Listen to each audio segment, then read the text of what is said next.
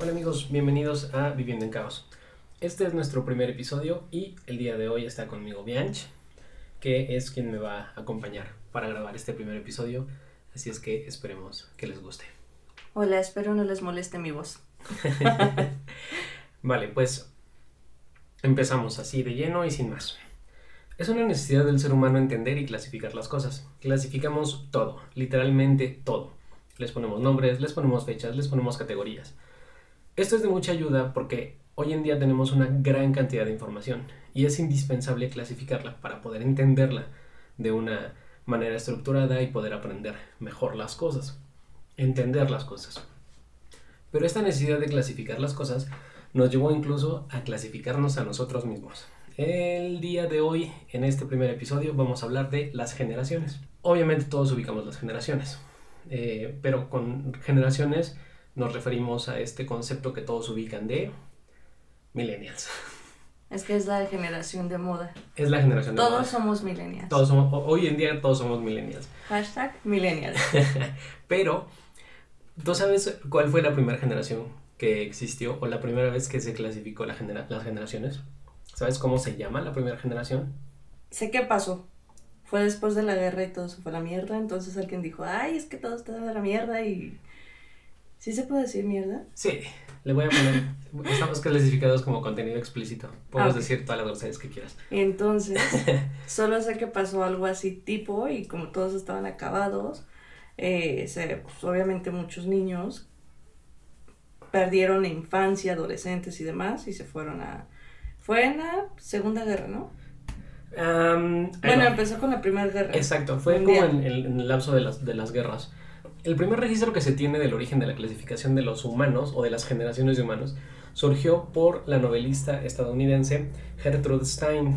Todo esto es en Estados Unidos, Mm, quien se considera además una pionera de la literatura moderna, porque ella empezó como a cambiar la, la narrativa en forma lineal y, y atemporal, ¿no? Entonces, ella se refirió por primera vez a las generaciones, es decir, a las personas que nacieron entre 1880 y 1900, debido a que su madurez o su pubertad fue durante la Primera Guerra Mundial, que en ese momento fue conocida como la Gran Guerra nada más, como personas que perdieron los valores y la moral.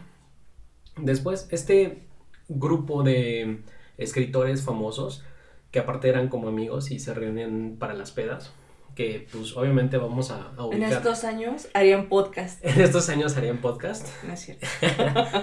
Por ejemplo, ahí tenemos a John Steinbeck, eh, tenemos a William Folker, que no lo ubico muy bien, tenemos a John Dos Pasos, que tampoco lo ubico muy bien, pero tenemos a Francis Scott Fitzgerald y a Ernest Hemingway. Entonces eran como los, eh, estos cinco más eh, Gertrude, Ger- Ger- Gertrudis para los cuates, ¿Gertrudis? Eh, e- ellos se juntaban y hubo un ensayo, o más bien una novela, que se llama Siempre sale el sol, de Ernest Hemingway. Ahí cita a ellos mismos y se refiere a este mismo grupo de, de autores como la generación perdida. Entonces, la primera vez que existe la, la clasificación de una generación fue la clasificación de la generación perdida. Y fue porque se supone que perdieron los valores y perdieron los principios a causa de la guerra. ¿Ven? Las guerras causan pérdida de valores. No el twerk, no el Twitter, Entonces, no hacer bromas pesadas pesadas, sobre todo no hacer bromas pesadas. O eh, humor negro. Humor negro, el humor negro es lo mejor. ¿Cuántas, ¿Cuántas generaciones tú conoces o identificas? Tomando en cuenta que la primera, Ya la conozco. ya, ya dijimos que era la, la generación perdida, y eh, la última, última es la que está ahorita como los chavitos, que es después de los millennials. Centennials, XY, Baby Boomers. um, y ya. Y ya, eso es lo que... Fueron lo que me pidieron en la escuela y ya. No es cierto.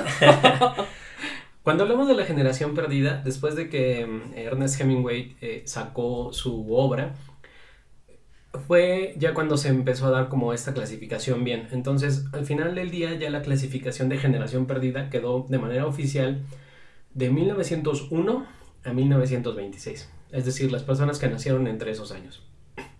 Las principales características es que, por efectos de la Gran Depresión, este tema de la, de la crisis, gran, gran crisis de Estados Unidos, tenían un elevado nivel material por el materialismo, es decir, cualquier cosa material era extremadamente importante porque sufrieron demasiadas carencias eh, mientras crecían. Su filosofía es pesimismo y sufren un constante desconcierto. Bueno, sufrían porque yo creo que pues sí, a lo mejor hay alguien todavía que, es de esa generación, de 1926, a lo mejor todavía por ahí un, un señor en el, en el mundo que tiene ahorita 96 años, pero pues ya ya podemos un poquito como irlos este, considerando como que pues ya no es una generación como que ya murieron, ya están con Diosito. Ajá, ya están a nada. están a dos de que, de que los llamen. Eh, una de las características importantes es que eh, ellos son la generación del jazz, la era del jazz. Consideran la guerra como algo demasiado cruel y demasiado inútil por, la misma filosofía y el contexto en el que crecieron. Y em, algunos autores los utilizan o más bien se refieren específicamente a la generación, bueno, perdón, como generación perdida a una gran cantidad de norteamericanos. Prácticamente se considera eh, esto como los norteamericanos. Estas clasificaciones empezaron en, Norteamérica, en Estados Unidos de Norteamérica, los, los gringos, pues. Porque les gusta clasificar blancos, negros, niños, niñas. Exactamente. Ingenieros y doctores, etc. Entonces, eh, estas son las características de la generación perdida. Luego viene la generación silenciosa. La generación silenciosa es personas nacidas entre 1927 y 1945.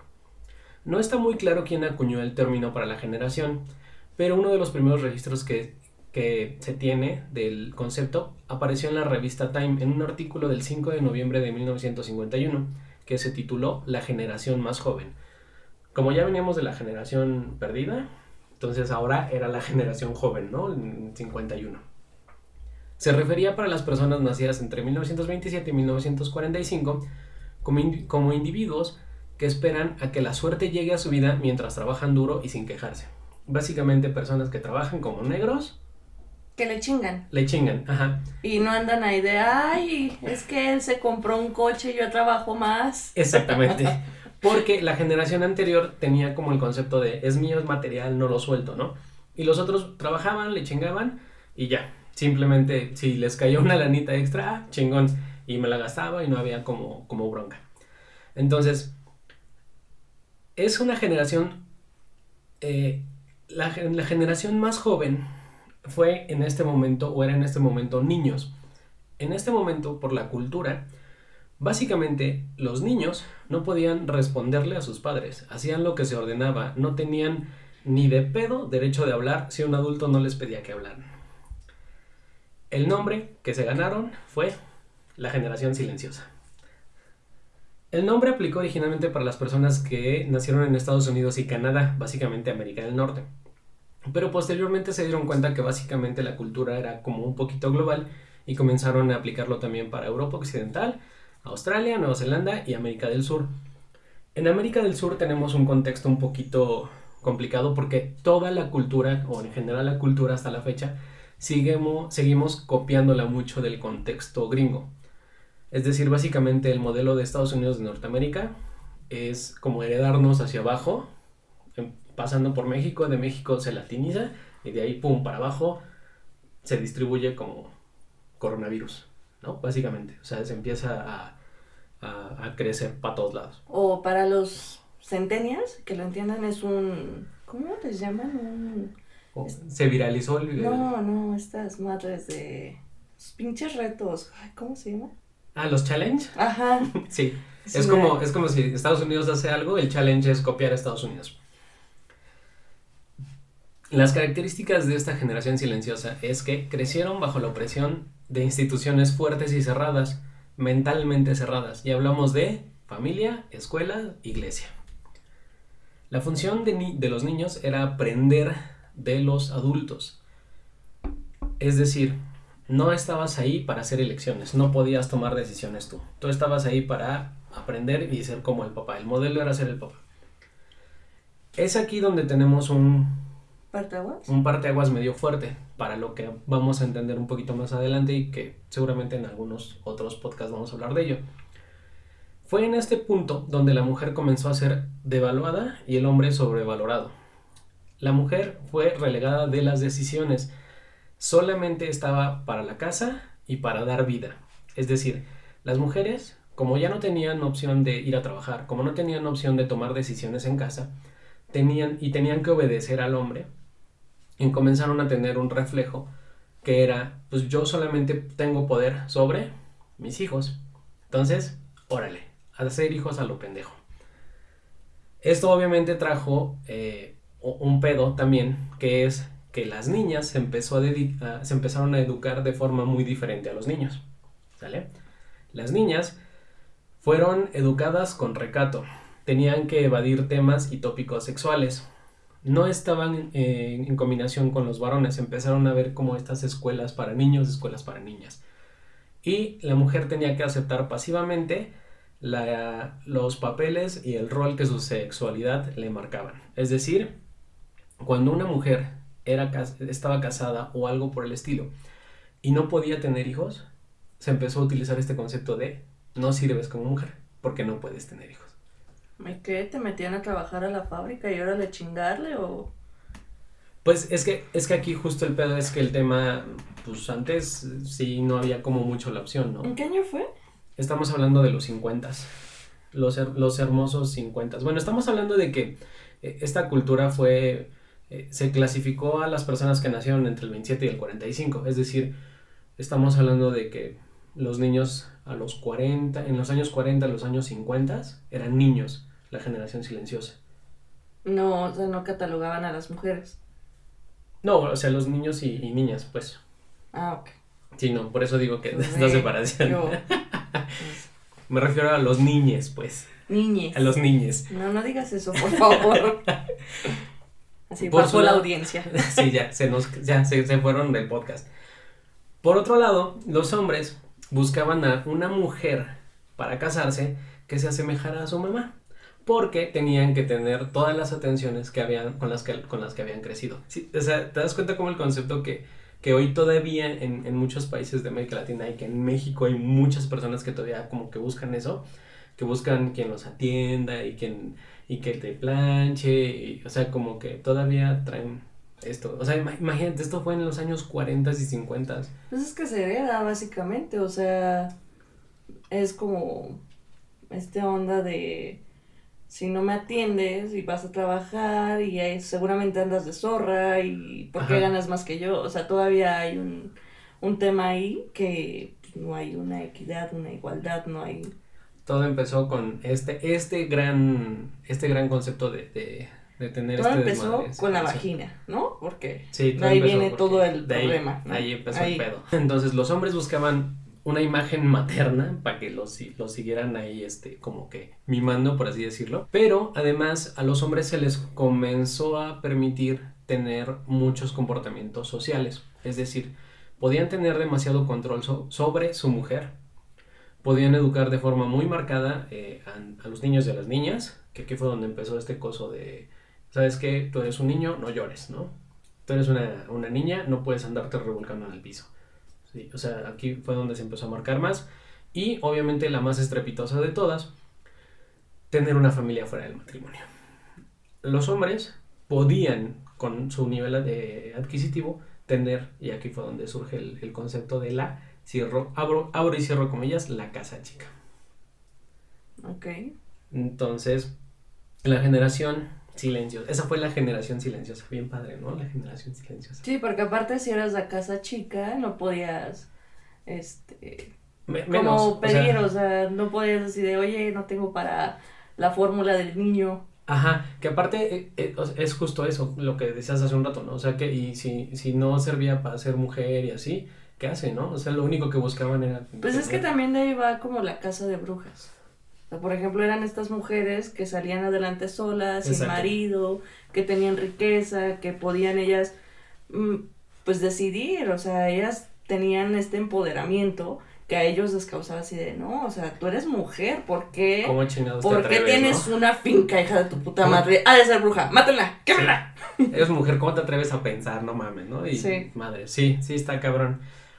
Entonces, como la generación, eh, esta generación comenzó a tener eh, hijos a lo imbécil, básicamente, porque tenían dos familias, porque la mujer quería tener muchos hijos para sentirse más mujer. Es decir, yo sí soy mujer y, puedo tener cuatro, cinco, seis hijos, no hay pedo. La siguiente generación fue la famosísima Baby Boomers. Los, los nacidos en, entre 1946 y 1964 tuvieron el, eh, la clasificación de baby boomers porque hubo una gran explosión en la natalidad, es decir, empezó a crecer la población mundial de una manera nunca antes vista. No sé si has visto estas grafiquitas de cómo después de 1950, ¡pum! así chingos y se triplicó la población así en dos años, bien cabrón. Si se, si se escucha un suspiro así como... Es el perro, ¿eh? no crean que soy yo así No me suspirando. estoy. Ay, hijos.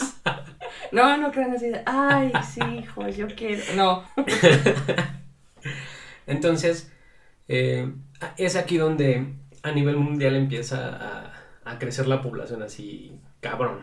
Entonces, esta generación eh, se dividió, los baby boomers se van a dividir como en dos etapas, por así decirlo. Tenemos como la primera etapa que se caracteriza por el aumento de la población, lo cual eh, trajo una explosión de la burbuja inmobiliaria, es decir, pues necesitas un chingo de casas, ¿no?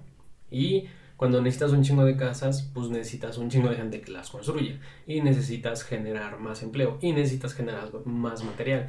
Entonces empieza, como hay muchos bebés, como hay muchos niños, como hay muchos adolescentes, la economía empieza a crecer, porque para todos lados necesitas generar esas cosas.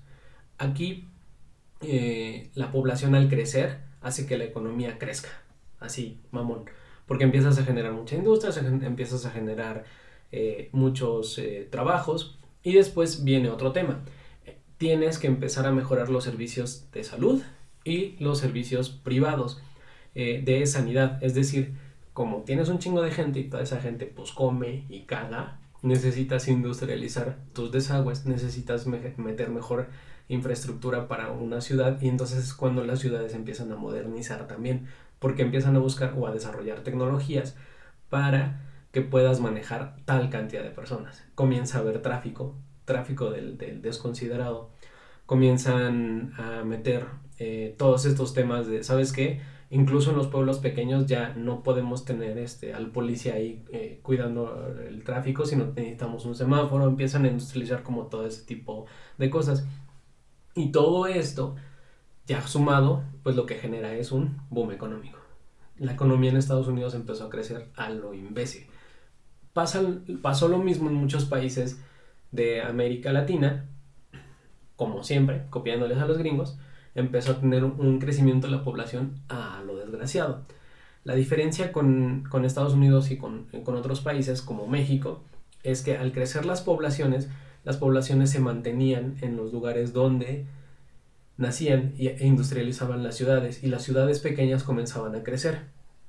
Para estos años, de estos años para atrás, existían lugares importantes como Chicago, como Nueva York, como etcétera, ¿no? Pero es aquí donde empiezan a crecer también otros estados, tanto en población como en toda la infraestructura.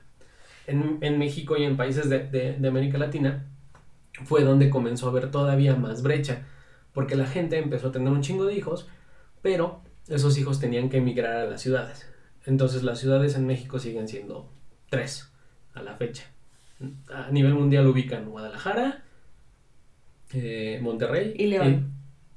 Ciudad de México. Bueno, León, León ahora sí, la verdad ya a nivel Hay un industria chingo es de mucho mejor. chinitos, ¿eh? Por- porque, porque tienen este eh, un chingo de inversión de extranjera, ¿Y pero en general sí, sí, ahorita ya, ya, ya, ya puedes Bueno, pero a nivel ciudades. industria, pero a nivel este crecimiento, desarrollo que va más allá de Pero ahorita, en lo los ponen- años 60, Ajá. o sea, en los años 60 ni de broma, o sea, era como, están las dos ciudades grandes, que era México o Guadalajara, está creciendo Monterrey, órale, es ahí, ¿no? Y toda la gente se iba a esas ciudades. Entonces, a la capital. a la, a la capital. esa es la primera parte de, la generación de los baby boomers, ¿no? La segunda parte es el envejecimiento de la generación anterior. Es decir, cuando comenzaron a, envejecer esta, esta generación, eh, comenzó a escasear la mano de obra. ¿Ok? Al escasear la mano de obra, lo que hace, lo que hace falta es gente que trabaje, entonces comienza, comenzaron a mejorar los salarios. Aumentó la migración muy cabrón. ¿Por qué? Porque como se, se empezaron a quedar con, con poca mano de obra, buscaban mano de obra que sí viniera a trabajar, ¿no? Gente que le quisiera chingar. Entonces es donde viene el boom también de la migración. Muchos países en vías de desarrollo se comienzan a ir a los países industrializados, obviamente hablamos nuevamente de Estados Unidos, porque es ahí donde hay trabajo y hay, hay mejores posibilidades. Entonces también comienza como a ver toda esta migración hacia Estados Unidos y debido a la mejora de los eh, servicios de salud y de higiene, pues que empieza a aumentar eh, la población otra vez porque se redujo la mortalidad infantil y la mortalidad a cierta edad adulta. Como ya hubo más avances tecnológicos, entonces también hubo como este incremento entre la posibilidad de que primero tu hijo no se te muriera y segundo de que no te murieras tan joven, porque ya empezó a evolucionar como la, como la medicina. Debido a esto hubo nuevamente no un incremento en la población, ya no fue como va a incrementar la población a lo pendejo, pero la población va a vivir más. Entonces, a, pesar de que fue la generación de los baby boom, eh, los baby boomer, eh, sí, nacieron un chingo, pero eso trajo también como consecuencias mejoras tecnológicas, mejor crecimiento, mejoras en la salud, que hacía que la gente se muriera menos al nacer y que viviera más después de cierta edad. Las características de los baby boomers su interés siempre, siempre, siempre, y a la fecha sigue siendo política, economía, arte y cultura. Básicamente estos, eh, e-, esta generación, los baby boomer, que estamos hablando de, de personas que nacieron entre 1965 y 1979. Básicamente estamos hablando de nuestros padres. Si te das cuenta, ellos tienen como este interés en saber qué es lo que pasa con, la política, qué es lo que pasa en la vida, qué hay nuevo, qué pasa. Antes no tenían esas, esas características las generaciones. Y hay una característica muy importante eh, con los temas actuales un poquito, que es que esta generación, a diferencia de la generación silenciosa, sí utiliza las redes sociales. De la forma en la que pueden. Porque las, las generaciones, eh, perdón, esta generación específicamente, la, los baby boomers, utilizan Facebook, Twitter y YouTube. Y WhatsApp para mandar piolines. WhatsApp para mandar piolines. WhatsApp eh, no es, una, no, es, no es como tal una red social, pero la única motivación de usar WhatsApp es mantenerse en contacto con las generaciones nuevas. Es decir, ellos utilizan WhatsApp porque saben que es la forma en la que nos comunicamos eh, las siguientes generaciones y por eso ellos utilizan WhatsApp. Las redes sociales las usan sobre todo para informarse. Sí, mi papá lee Twitter en el baño en lugar del periódico, ya lo cambió. Sí, entonces se, han como ido adaptando, ¿no? A, esta parte. Luego, 1965 a 1979, ¿va? Que es la generación que sigue. El término generación X fue creado por el fotógrafo y periodista Robert Capa, quien utilizó el término para, para describir a los jóvenes que crecieron después de la Segunda Guerra Mundial las palabras específicas de capa fueron, nombramos a esta generación desconocida la generación X, y ni siquiera en nuestra primera aproximación nos dimos cuenta de que teníamos algo tan grande, capaces de enfrentarse a nuestros bolsillos y a nuestros talentos. Erróneamente muchas personas creen aquí eh, que, la generación X surgió por el por la banda, bueno, el, concepto de Generación X surgió por el nombre de la banda de Billy Idol, porque la banda de Billy Idol se llamaba Generación X. Y a pesar de que la banda es, eh, surgió en 1976, en realidad hay un libro anterior eh, que se llama Generación X, es un libro de sociología de 1965. El, el nombre Generación X en realidad fue popularizado hasta 1991, porque es una novela también, entonces tenemos aquí tres cosas. Tenemos un libro de sociología en 1965, que es la primera vez que aparece el concepto, la banda de eh, de pues, música de punk, rock punk, de Billy Idol, que se llama Generación X. Y por último, una novela de 1991 de Douglas Coupland, que se llama también Generación X, que básicamente es una narrativa de los jóvenes y el estilo de vida a finales de los, de los años 80. Entonces, siempre ha habido como una discrepancia sobre de dónde surge el, el término de generación X, sobre todo porque todos caen como más o menos en el mismo concepto de las cosas que describen a esta generación.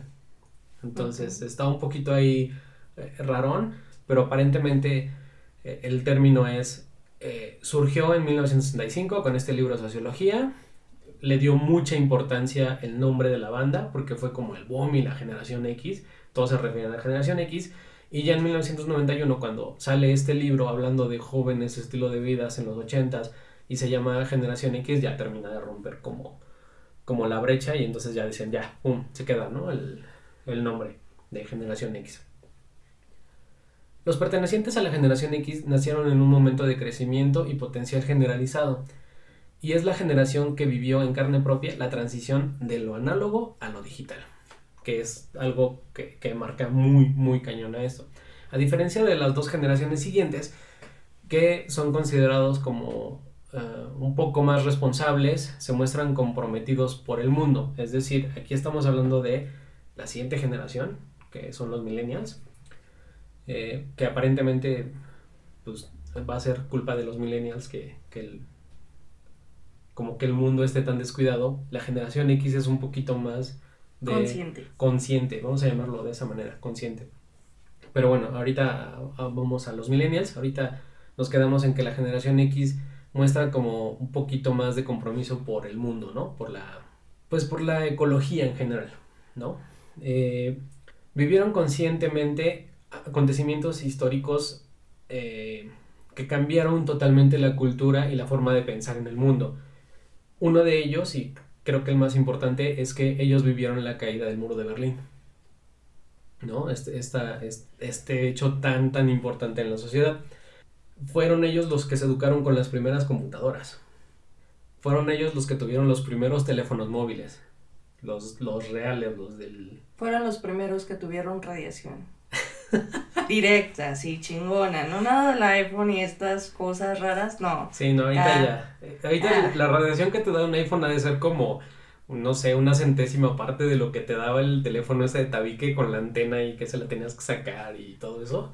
O, o que tenían la antena fija que ni siquiera se la podías este, quitar, O que eran unos móviles así súper pesados que para tener que llamar no era el teléfono que conocemos, era tal cual un teléfono fijo que venía con una caja. Exacto. Y entonces ahí vas con tu teléfono a todos lados, ¿no? Sí, que, que lo ves mucho como en las películas, sobre todo en las películas de guerra, que había un soldadito que específicamente su trabajo era cargar esa cosa. O sea, su mochila.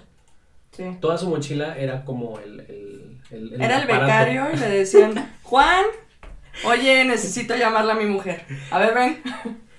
Después, después de eso ya este, empezaron a salir los teléfonos que, que no eran tan grandes, pero tampoco eran tan pequeños, y que casi siempre iban en carros, ¿no? De estos empresarios acá súper... Ah, sí. Súper fifíes, que, que sí tenían pues mucha lana, y obviamente el aparato no era un... Pues no era un celular tal cual, era un teléfono que estaba en movimiento, pero que necesitaba de mucho espacio y pues lo ponían en el carro. Entonces, obviamente, los políticos y los empresarios chingones tenían como acceso. Aparte, ustedes no piensan. Pero imagínate el cambio de darle vueltita o de nada más levantar y la bocina y decir, comunícame al 1212 y entonces en lugar de girar, ¿cómo se llamaba esta cosa? El disco. El disco. Y ahora así de puta, los, o sea, tengo que aplicarle. Bueno, no era difícil, olvídelos, mal chiste. Sale, bye. Pero aún así, lo tuvieron fácil. Ellos vieron también la transformación en la música. Ellos crecieron, que es ah, hablando un poquito de, de la música, ellos conocían los discos, los discos de acetato, los enormes, y los cassettes, pero no los cassettes chiquitos, sino los cassettes, los, los de cinta, que era como una especie de VHS. Pero más grande. Ajá, que lo metías así al, al, al estéreo, no sé cómo se llamaba en ese momento. Ellos crecieron con eso y de, y de pronto, pum, cuando son adolescentes, cuando ya son, están entrando a la edad adulta, bóchales el CD. Entonces, ellos viven como este cambio tecnológico bien cabrón y que es muy muy importante. Pero el cambio más, más importante que, que, caracteriza, caracteriza perdón, a esta generación es que empezaron a existir los videos musicales.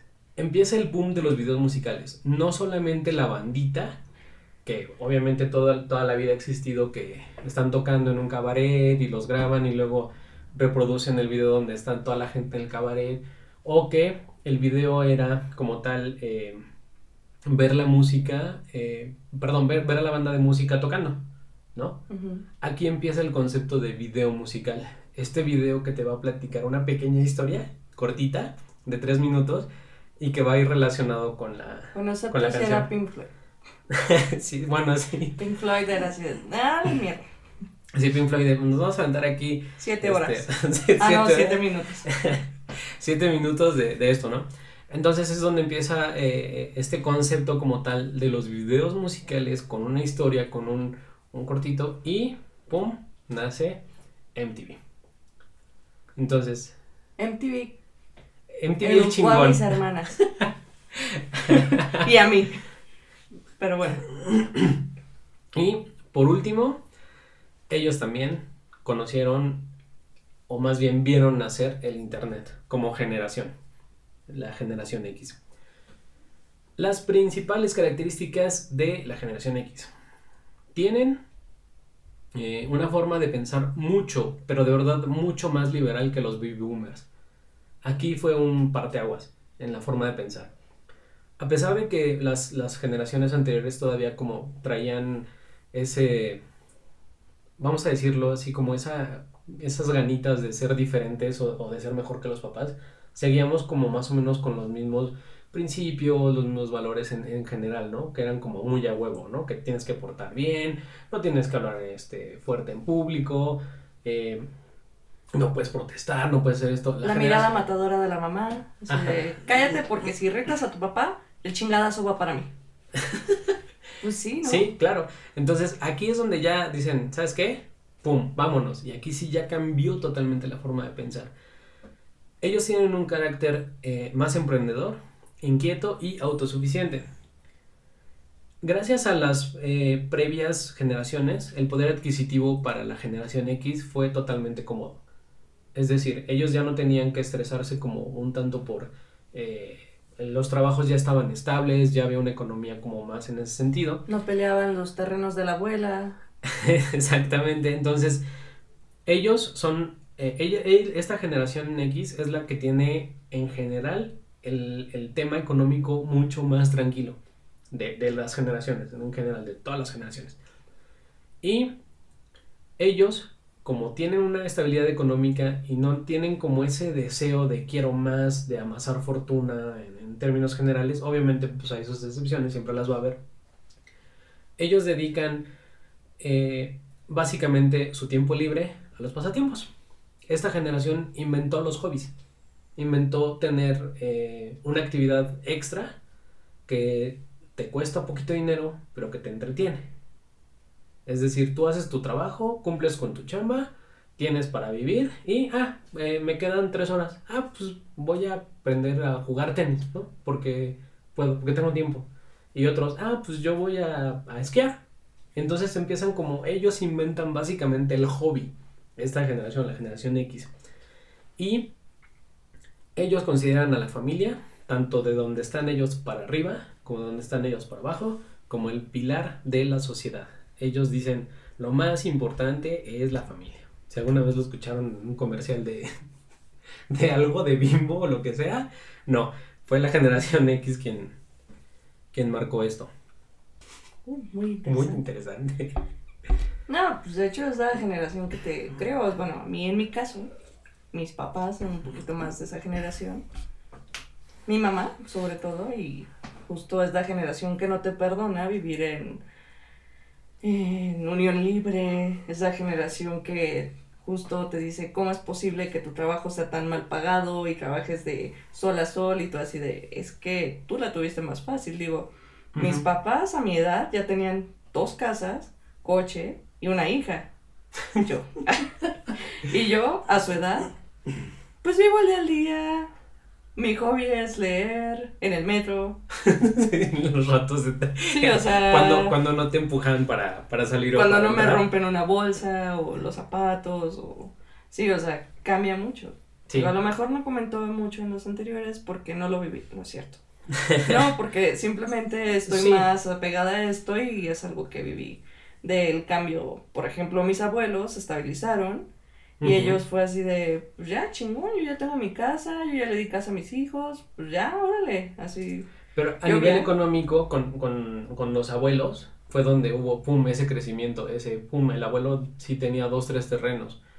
Eh, el abuelo, pum, tuvo terreno para darle a cada uno de sus hijos su cachito, ¿no?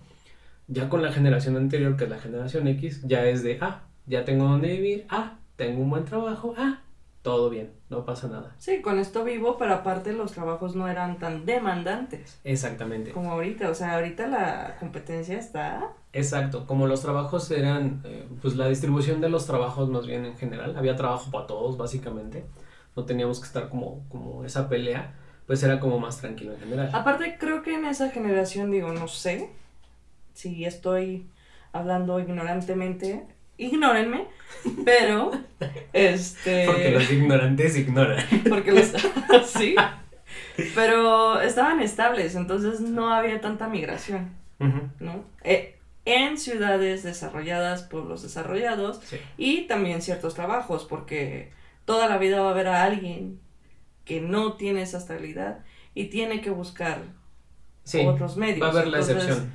Como en todo, pero sí, justo en ese momento, quiero pensar que se estabilizó más y fue una onda más de, pues, yo estoy chingón, vivo bien, tengo mis hijos, no les falta nada, entonces Puedo tener no. otro hijo, ¿por qué no? no me puedo, no me tengo de qué preocupar, básicamente. Exactamente, entonces es, es por eso que para ellos la familia era así como, pum, la familia es la base, ¿no? Lo más importante es la familia. Todo lo demás se resuelve trabajando, chamba siempre va a haber, ahí está la casa, lo importante es la, La familia. Y luego empezamos con, con lo bonito, ¿no?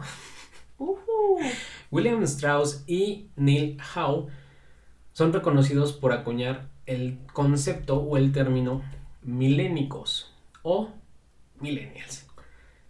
La crearon en 1987, el momento en el que los niños nacidos en 1982 iniciaban la educación preescolar, es decir, cuando tenían ya 5 añitos.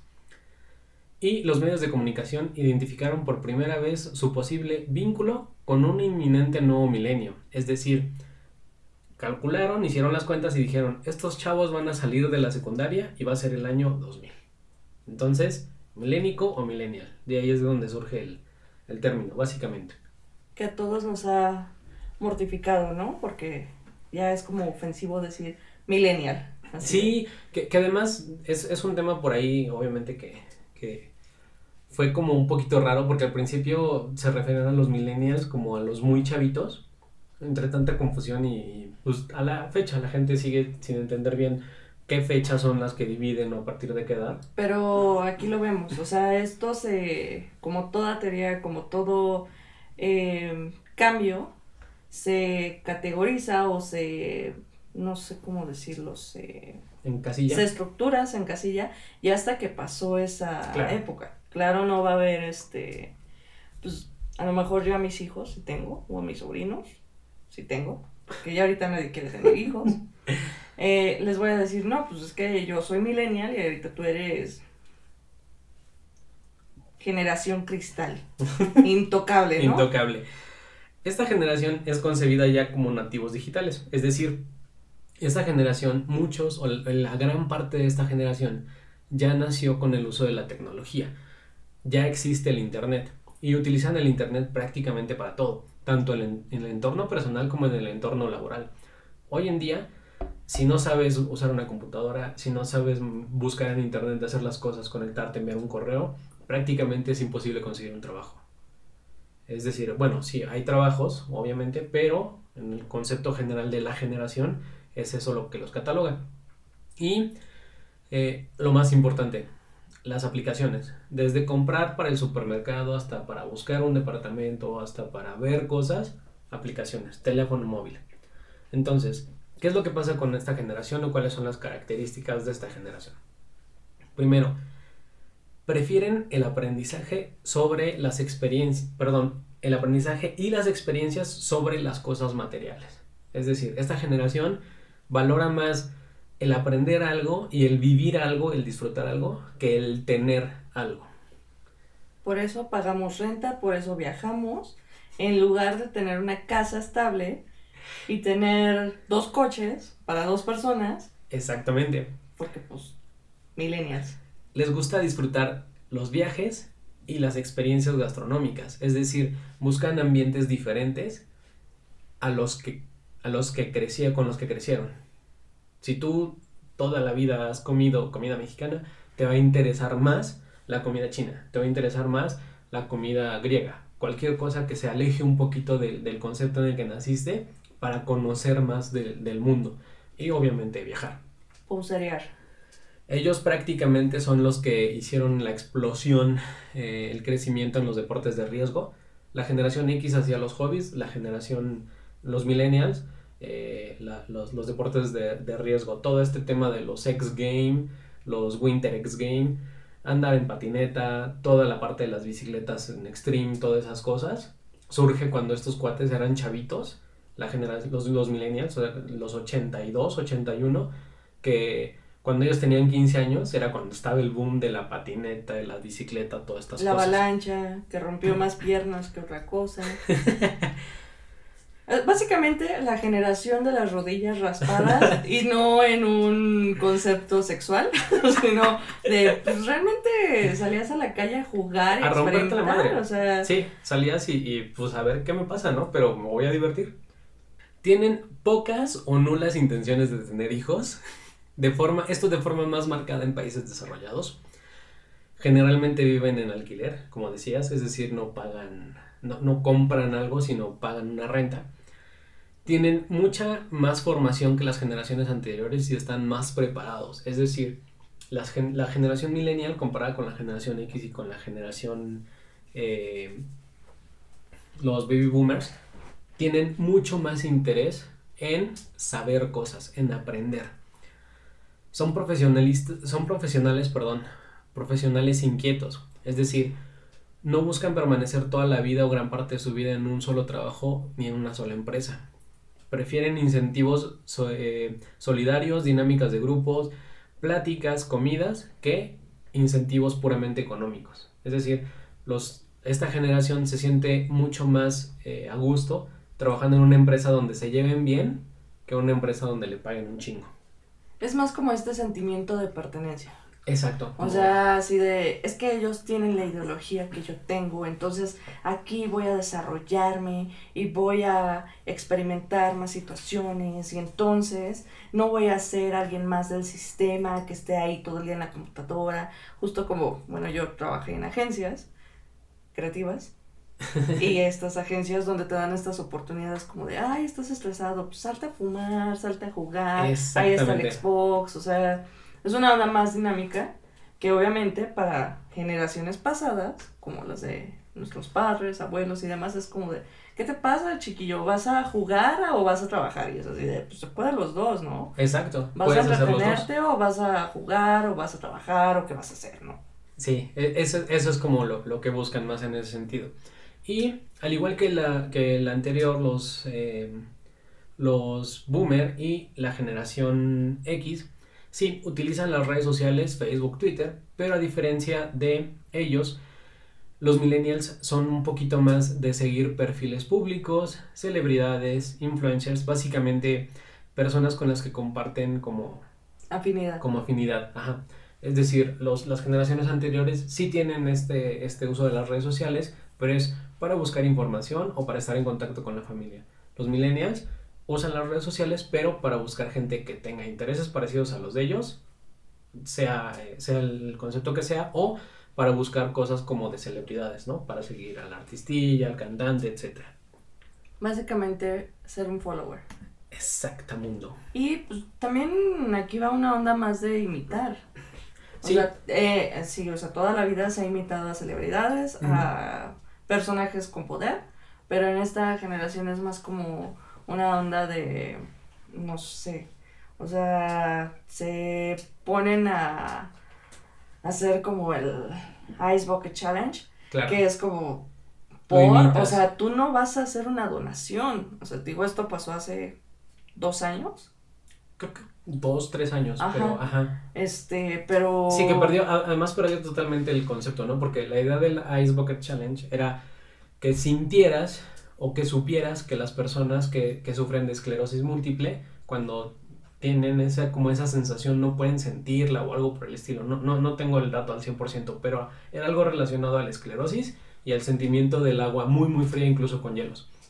Pero iba más a una donación, el no, tema era, no hacer si graciosada y tirar agua a la güey. y, y ganar likes y esta onda también de reconocimiento, porque la verdad, muchos buscan el like, corten el like y es así de, oye, mano, pero es que tú con tus 100 followers no puedes generar eso. Si quieres aportar, aporta, pero es algo que no sucede ahorita. Ahorita es más una onda de, ay, pues yo me quiero subir al mami, ¿no? Y aunque yo no haga nada y me queda ver como estúpido ahí, pues va, voy, voy, vas porque vas, ¿no? Así de me aviento como gordo en tobogán y no hay pedo que pasa aquí. Exactamente. Entonces es así como, como que ese, ese concepto más o ese uso del internet, las redes sociales, más que solo comunicarse, que es sí, las generaciones anteriores. Luego, debido a la fuerza que tuvo la palabra millennials en la cultura general, hubo una serie de discrepancias respecto a qué nombre se iba a clasificar a la siguiente generación. Algunos autores decían que la posmilénica, que no se escucha Tan padre. Tan padre. Como millennial. Ajá. Otros decían centúrica, porque, pues, no sé a quién Es que hay que ponerle un nombre, o sea, algo que pegue, todo tiene que tener nombre. algo que pegue. Y al final se llegó a centenias. Al principio la clasificaron entre 1990 y el 2004, pero después la movieron un poquito. Dijeron, no, ¿sabes qué? Más como para el 95. Entonces, como que fue un poquito un tema ponerse ponerse de acuerdo. Eh, cuando llegaron al consenso, por fin, dijeron, ¿sabes qué? Vamos a regresarnos. ¿Te acuerdan que teníamos la generación X? Sí, ok. Pues los millennials es la generación Y y los centennials va a ser la generación Z, ¿no? Como para darle continuidad. Ahí fue también cuando a los millennials se le empezó a llamar también como generación Y, generación Y, ya un poquito más en forma. Entonces, también cuando llegaron al consenso dijeron, ¿sabes qué? ya vimos bien y no, son los nacidos entre 1996 y el año 2010. ¿Va? Entonces, son jóvenes y niños que comparten algo que es considerado por muchos autores el tremendo y el más grande problema, que es decir, sus papás son una mezcla entre generación X y millennials. Hay una combinación muy fuerte y generalmente estos niños tienen dos tipos de educación en casa. Porque son niños que pueden tener eh, como padres de generaciones diferentes combinados. Entonces... Pero es, bueno, perdón. Es también un poco de cómo se forman. O sea, por ejemplo, en las generaciones Y y los baby. No, X. X y, los baby. Eh, ajá. Les voy a llamar baby porque la R se me traba. Perdón por mi R. Entonces, era, vienen de varias generaciones donde tú fuiste creado en un mood más de castigo, más de te voy a, este, te voy a quitar estos privilegios o tal cual la mano, ¿no? Era, te voy a dar un golpe. Un chingazo. Porque Venga el chingadazo te va a arreglar. El madrazo a tiempo.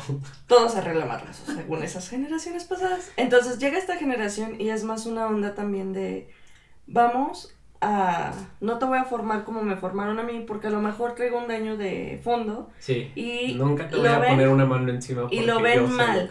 Y entonces también hay una necesidad en la generación de los baby y la X que es una onda más de, te voy a dar lo que no me pudieron dar, pero en una cuestión eh, material. También aquí se materializó un poquito más por eh, la era digital. Porque ya empezó más esta onda de, ay, ¿cómo vas a tener este, el tocadiscos? No hay mentes, o sea, si ya sacaron el nuevo disco y los videos y todo esto. Entonces también esta generación si vienen, o sea, la verdad, digo, a mí nunca me pagaron mis papás. ¿Que tú, que tú te acuerdes? Pocas veces. y me lo merecía como mujer golpeada. Yo, me, lo busqué. Y ahora soy una persona de bien. No, pero, o sea, nunca fueron golpes los que yo escuché en la primaria, yo vengo de un pueblo chiquito, pero a lo que voy es, por ejemplo, ahorita estas generaciones son intocables. O sea, es, para mí es una generación de cristal cabrón. Ahí te va. Porque los niños gritan, o sea, ¿qué onda? Ya parece que hay un público, mi mamá en un café con sus amigas, me hubiera visto hacerle un, berrinche. ni madre. o sea, ajá. Pero si era un equilibrio, estaba equilibrado porque en público no me iba a chingar. En el coche ya me iba a sermonear, me iba a decir hasta lo que no, o sea, de cómo es posible, Laura te escuchó haciendo eso, o por qué gritas en un lugar público, pero justo no tanto tan roto como ahorita que yo lo veo y si dices, te dan ganas de darle un chingadazo al niño de la señora. Y a la señora, ¿no? Y a la señora, así de, no mames, o sea, no pasa nada si, no, vamos, no chingadazo, a mí no me dieron chingadazos, pero si no le dice al niño de una forma consciente y lo educa, le dice, oye, manito, Oye, bebé hermoso, precioso. ¿Qué crees? Te ves muy mal haciendo eso. O haciendo como los papás. Yo conozco muchos casos de hacía el niño un berrinche y el papá se ponía a hacer un berrinche y hacía el niño El niño entra en shock Ay, también. Qué oso, sí, qué oso, pa. Te está viendo la gente, ¿no? Claro. Entonces, digo, eso es como mi anotación porque sí están muy tocaditos, muy. Ahí te va. Como estos chavitos, o esta generación, o estos centennial son una mezcla entre la generación X y la generación millennial, es decir, son hijos de estas dos generaciones. Es el problema que tuvieron fue que como las dos generaciones anteriores ya tenían el contacto con la tecnología, decidieron apoyarse con la tecnología para educar al chamaco. Entonces se volvió una necesidad o una base que un niño o un adolescente tuviera acceso a un teléfono móvil. Incluso en algunos países se considera como una especie de rito de cuando ya llegas a cierta edad, ah, vas, tu primer celular. Entonces, estos Antes era tu primer pistola para ir a la guerra. en algún no, no estoy, no, no fomento que den pistolas, la verdad, no, pero digo, cambia. Sí, la generación va cambiando. Entonces, ¿qué es lo que pasó? Que a los niños les empezó a, hacer mucho más sencillo estar conectados todo el tiempo con sus amigos. Eh, fue una manera social eh, de interactuar desde una, desde una edad muy temprana con tecnología. Es decir, llevaron la, el nivel social o la comunicación social, la redujeron al teléfono. Esto conllevó a la necesidad de estar conectados a Internet constantemente. Crecieron con el celular, los niños y los adolescentes crecieron con el celular. Incluso para el simple propósito de saludar eh, a sus amigos o de estar en contacto con las personas, eh, utilizan la tecnología. Y debido a que los padres y abuelos eh, utilizan las redes sociales eh, y los tanto padres como abuelos para esta generación ya utilizan las redes sociales, a ellos lo que buscan es una salida o una red social alterna. Entonces es donde empezamos a tener estas redes sociales como, como alternas que para las generaciones anteriores ya son como más complejas y como que no le encuentran el chiste eh, porque son enfocadas específicamente para que estos angelitos, eh, para que querubines, querubines eh, se puedan comunicar entre ellos sin que los adultos estén en esa red social. Entonces busca una interacción fuera de la supervisión de los adultos y de los abuelos, de los papás y de los abuelos, una supervisión tecnológica. Entonces como que buscan ese camino también hacia afuera.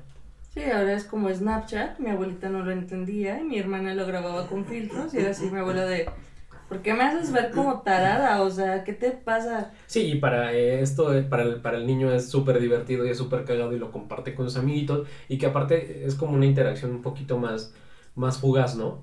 Donde es algo que existe por un ratito, me divirtió, ¡pum! Se acabó y tan tan.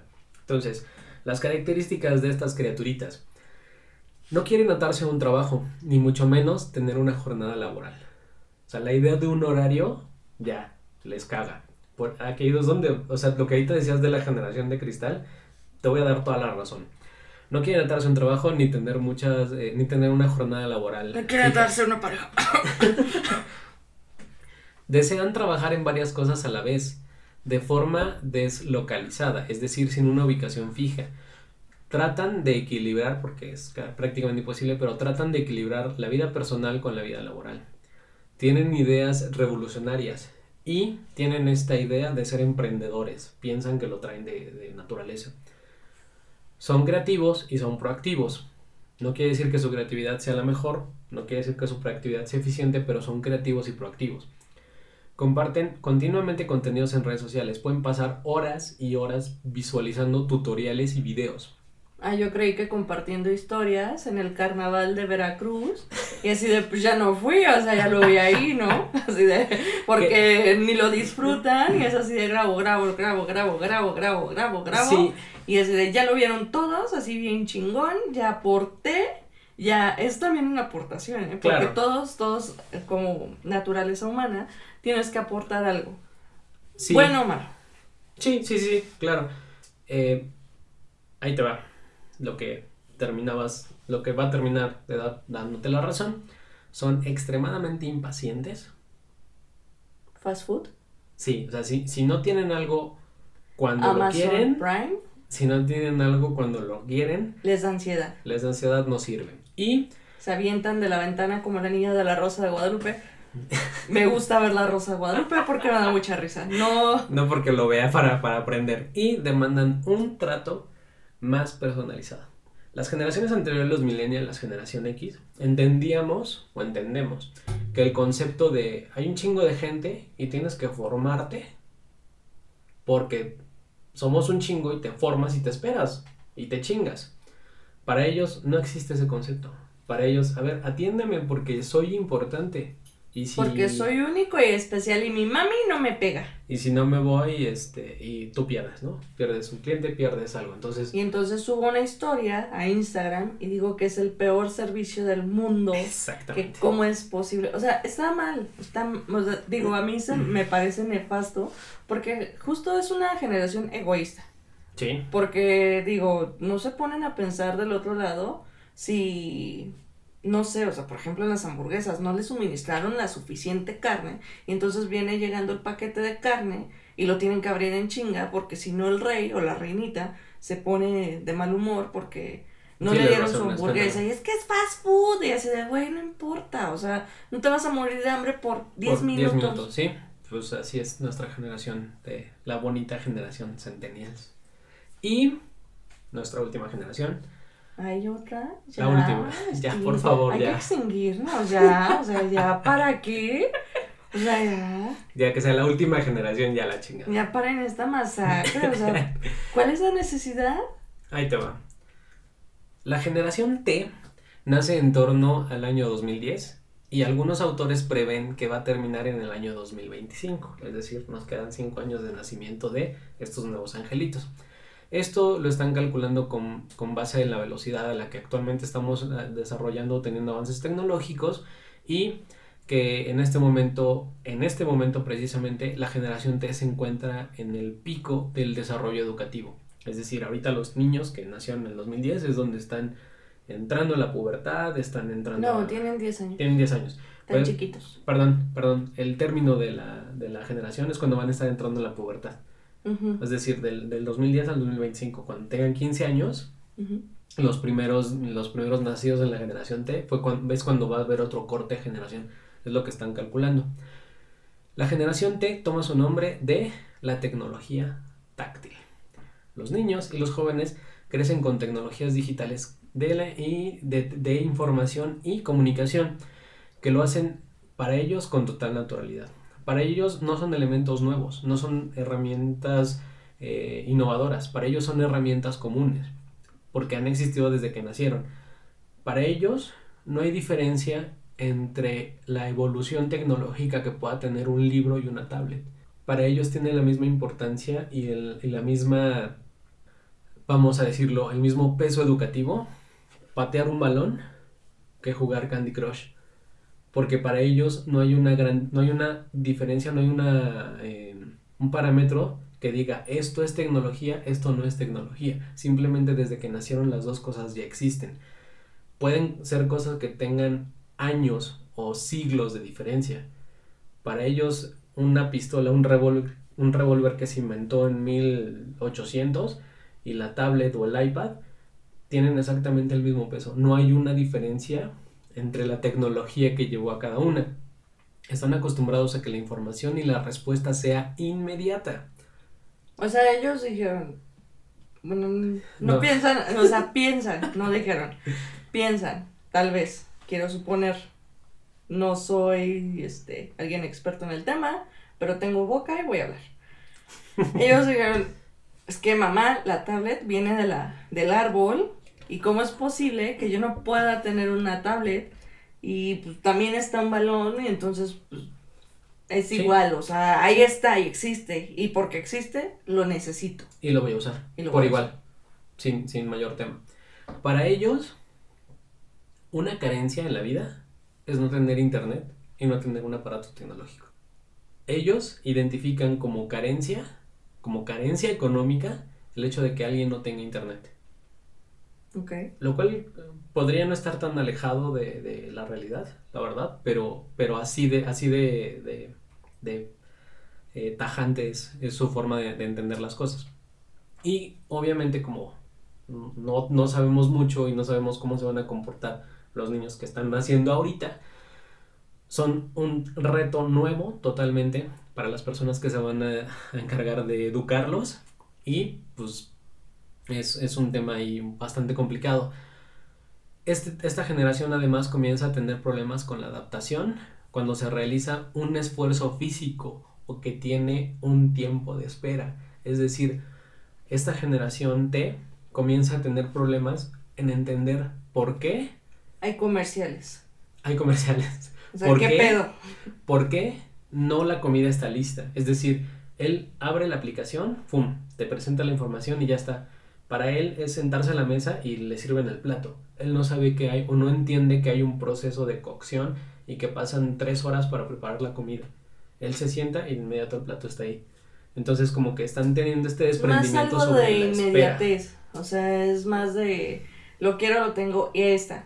O sea, no, o sea, ¿por qué tengo que esperar a que esté eso? Cuando antes, para tener algo era un proceso de, bueno, es que, no sé, un libro, no sé, quiero pensar antes, era así bueno, para tener un libro, déjalo hago, déjalo fabrico. Y esto va a implementar un tiempo. ¿Cuánto tiempo? 20 días, no sé, un mes. Y ahorita, pues obviamente vas a un libro, buscas un libro, y si no vas a la, a la, librería, a la librería, o a la biblioteca, ya nadie va a la biblioteca, creo, este, como uno que dice, ah, bueno, eh, pues es como de, pues lo busco en Amazon, lo busco en internet, Lo, descargo. Lo descargo. Entonces, pues sí, o sea, no hay límites en ese tipo de cosas. Lo busco de otra forma. Pero estas formas son, son malas formas, ¿no es cierto? Son unas formas, o sea, es la forma de, de inmediato, o sea, lo quiero y lo tengo. No, o sea, yo, princesita, ¿por qué voy a esperar una semana en tenerlo cuando lo puedo tener ya? Es inmediato, es, o sea, los, los, los, este, los centennials son como, lo quiero rápido, ya, y no te voy a esperar. Para estos niños nuevos, la generación T es, ya existe, no lo tengo que esperar. O sea, es, es un paso todavía más allá, está un poquito más cabrón. Así de, ¿por qué lo tengo que esperar? Ajá, o sea, es más, ah, pues si no existe, pues no lo espero y ya. O sea, eh, aquí las características de, de esta generación, las que tienen clasificadas al momento es, ellos comienzan a borrar esa diferencia entre lo público y lo privado. Información pública e información privada. Son niños que pueden hablar de cualquier tema, público y privado, de manera normal, de manera lineal. Son estas historias del niño que llega a la cena con los papás y dice, ah, sí, mis papás ayer estaban, este, jugando, A, las jugando a las luchitas, ¿no? Cuando en realidad los papás estaban este, teniendo sexo y el niño los vio. Física vigorosa física vigorosa. Y el niño los vio y para el niño es normal al otro día decir, ah, es que mis papás estaban desnudos jugando en la cama. Pues más bien no hay filtro. ajá, no, no hay. O sea, no hay algo como. Bueno, para empezar, los papás, ¿qué pedo? sí, también, ¿no? Porque esto es una historia real. No voy a dar nombres. Paso. Y, y están acostumbrados a trabajar en forma colaborativa. Es decir, ellos todo el tiempo están buscando trabajarlo o trabajar con alguien más. Todo el tiempo están buscando como, ok, vamos a hacerlo, sí, pues vamos a hacerlo los dos. Entonces es un niño el que los papás no saben tampoco cómo educarlo, porque antes le decías al niño, ¿sabes qué? Este, tráete tal cosa y el niño se chinga y va, ¿no? Y ahora es de, sí, vamos, te ayudo. No lo hace con, con, el tono que lo estoy diciendo yo, simplemente así lo formula su cerebro. Es de, claro, pues vamos a hacerlo entre los dos, ¿no? Tú eres mi papá, yo soy tu hijo, pero pues vamos a hacerlo los dos. Y no es malo, o sea, la forma en la, la forma en la que lo están asimilando realmente no es mala, pero para los papás es un perder a los niños. Y esa es toda la información que tengo de las generaciones. Qué padre, ¿no? Qué interesante, de veras, y más uno que se formó bien raro. Pues es que... que es como un híbrido, o sea, yo sí he visto el cambio en amigos, amigas, de con niños básicamente, o primos, bueno, no, primos no tanto, pero sí es como una onda de, no le voy a pegar a mi hijo ese por, es decir, mejor le voy a tomar una foto y le voy a grabar la graciosada que rayoneó toda la pared y voy a decir, es artista, güey. Y voy a ganar unos likes, ¿no? Y voy a ganar likes porque mi hijo está explorándose. Y entonces, pues pasa que los niños no tienen este filtro y es así, pues si lo hice en mi casa y mi mamá me aplaudió y me grabó. Lo puedo hacer en el museo. Lo puedo hacer. Exacto. lo puedo hacer en el Electra. O, en, la agencia de, de, Mazda y me chingó 11 carros porque agarro una piedra y rayo la pared de mi casa y, no pasa fue gracioso y me subieron a Facebook y porque ya ubican Facebook los niños, o sea, hay niños de puta 8 años con Facebook desde por o por ejemplo, esta a mí me repatea ir a los museos y ver niños tomando foto. Ah, pero estos ah, son más los, chavitos, los adolescentes. Estos son un poquito más los centennials. Pero también niños de primaria. O sea, hay niños chiquititos, o sea, no, no niños de secundaria. Pero es que, ajá, es que estos niños ya, ya, ya nacieron con la pinche tablet ahí pega en la mano porque los papás es la forma también, como no lo saben educar y no lo saben controlar, lo fácil es darle la tablet al niño y que se entretenga solo porque no tengo tiempo, porque no sé cómo educarlo, porque no sé cómo hablarle a mi hijo. Entonces, ten la tablet y cállate. No, pero, o sea, estos niños que van a museos, no, no es para eso. Ah. Y toman foto en lugar de tomar nota. O en ah, lugar de leer y entender, comprender y decir, ah, este artista hizo un something basado en something que está en esto y esto es una este una pintura acuarela o sabes o sea es más una cuestión de vengo al museo tomo chingos de fotos chingos de fotos chingos de fotos llego a la casa leo lo que quiero lo filtro y es así de ah ahí está mi trabajo ya acabé. Ya acabé, maestra. Ahí está. Y realmente no es justo como educaron a generaciones pasadas, donde realmente apreciabas lo que veías. Porque no había más, porque no había esta necesidad de salir corriendo, a pegarte otra vez a la tecnología y buscar videos de una niña haciendo dorilocos y es así como de, güey, los dorilocos no son gran ciencia, no es rocket science como para decir, ah, voy al museo y veo por qué se formó esto, o veo huesos de mamut, veo, ¿sabes? Es a mí lo que me rechoca. Y también, digo, a mí me fascina tener cosas vintage, así les llaman ellos, como cámaras instantáneas, porque yo crecí con eso y era bien padre ver que no salías, salías, el flash, era padrísimo esperar a que se revelaran las fotos, y ahorita ya no. Y ahorita es un niño, bueno, mi primo, de 10 años, creo, se sorprendió al verme tomar una foto con eso y dijo, ay, mira, se imprime. Güey, se imprime al momento. Y es así de, a ver, niño, no, esto no es nuevo, porque lo veo como una novedad. Dije, esto existió antes de tu celular con cámara. Mucho antes, sí. Y eso, antes de eso existió esto. Y antes de eso existió una cámara así. Y antes de esa cámara existió esto. Ellos y ellos no, lo captan. O ellos no tienen la capacidad de separar eso. Es, es, es justo lo que te decía. Para ellos es, igual existe esto, igual existe la estufa. O sea, no saben que la estufa tuvo que pasar por un proceso y que existe hace 300 años, la, forma de calentar comida, de prenderle fuego y algo arriba. Ven los videos de esta señora, ¿cómo se llama? ¿Cuál señora? la que hace videos con su estufa de leña todavía y les mama, pero es más una fascinación de ver que alguien cocina de esa forma. Que cocina platillos que tú puedes hacer en tu, en tu estufa, está súper nice, que nada más le puchas un botón y tú regulas ahí la temperatura. La temperatura y todo, sí. O sea que es más una fascinación, pero no se ponen, o, bueno, yo lo he visto con niños cercanos, no es que todos, hay niños muy brillantes, claro, pero no es una onda de, ay, esto viene de, mi estufa viene de esta cosa prehispánica que yo veo a estas, doña Ángela, ah, Ángela, Ángela, Angelita, yo veo a doña Angelita echándole ahí la leña y pues, ¿cómo le regula la temperatura? Sepa su pinche madre, pero ahí lo hace. Sí, o sea, para ellos no. Y es que, y es que es entendible. Para esta generación, esta, esta generación T, los centennials ya tienen forma de, la verdad. O sea, es, un poquito más como de buscarle, investigarle y, ver de dónde vienen las cosas. Pero estos niños ahorita, eh, esta generación T, no tiene, no tiene ese punto de referencia. Y menos con, los padres que, que están teniendo, ¿no? Porque para esta generación T, prácticamente los papás son millennials. Y entonces es como que se rompe totalmente eso. Pero pues, ¿qué, qué pasará? ¿Qué nos deparará el futuro? ¿Qué pasará? ¿Qué misterios habrá? Más generaciones de cristal.